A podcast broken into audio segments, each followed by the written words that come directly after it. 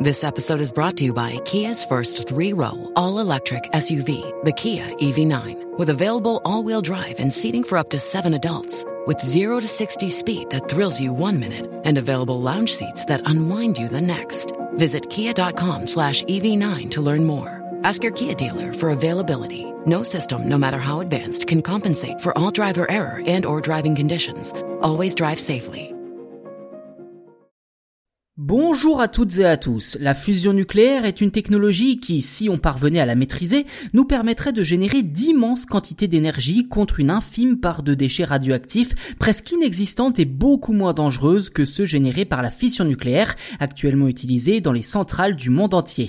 Si cette technologie est incroyable tout du moins à première vue, pourquoi n'est-elle pas encore en vigueur? Eh bien, petit tour d'horizon de la situation dans cet épisode.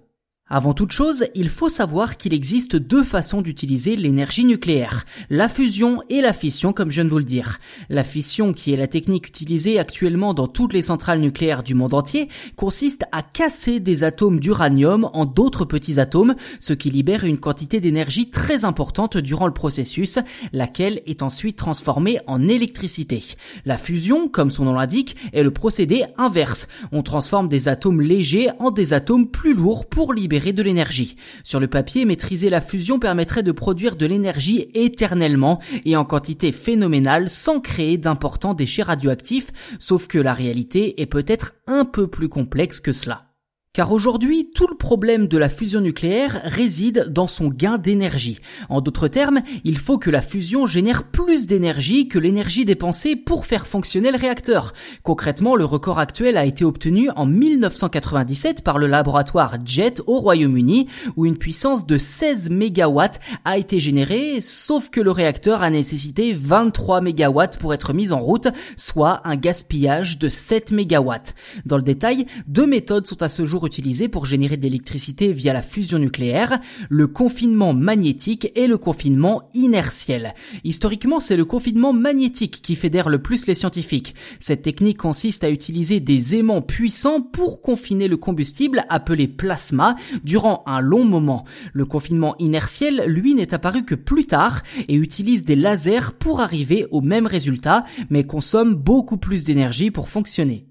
Ces deux méthodes ont donné naissance à plusieurs configurations dont les plus efficaces aujourd'hui reprennent le système de confinement magnétique. Alors toutes vous les présenter nous prendrait plusieurs épisodes, hein, faut être honnête. Alors permettez-moi simplement de vous parler de la plus populaire de toutes, le tokamak inventé au milieu des années 60 en URSS. Sans rentrer dans le détail, c'est également cette configuration qui a été choisie par ITER, le réacteur de démonstration en construction dans le sud de la France. Son objectif est de démontrer un gain de 10 Autrement dit, si le plasma est chauffé par 50 MW, la puissance générée par la fusion nucléaire devrait être de 500 MW.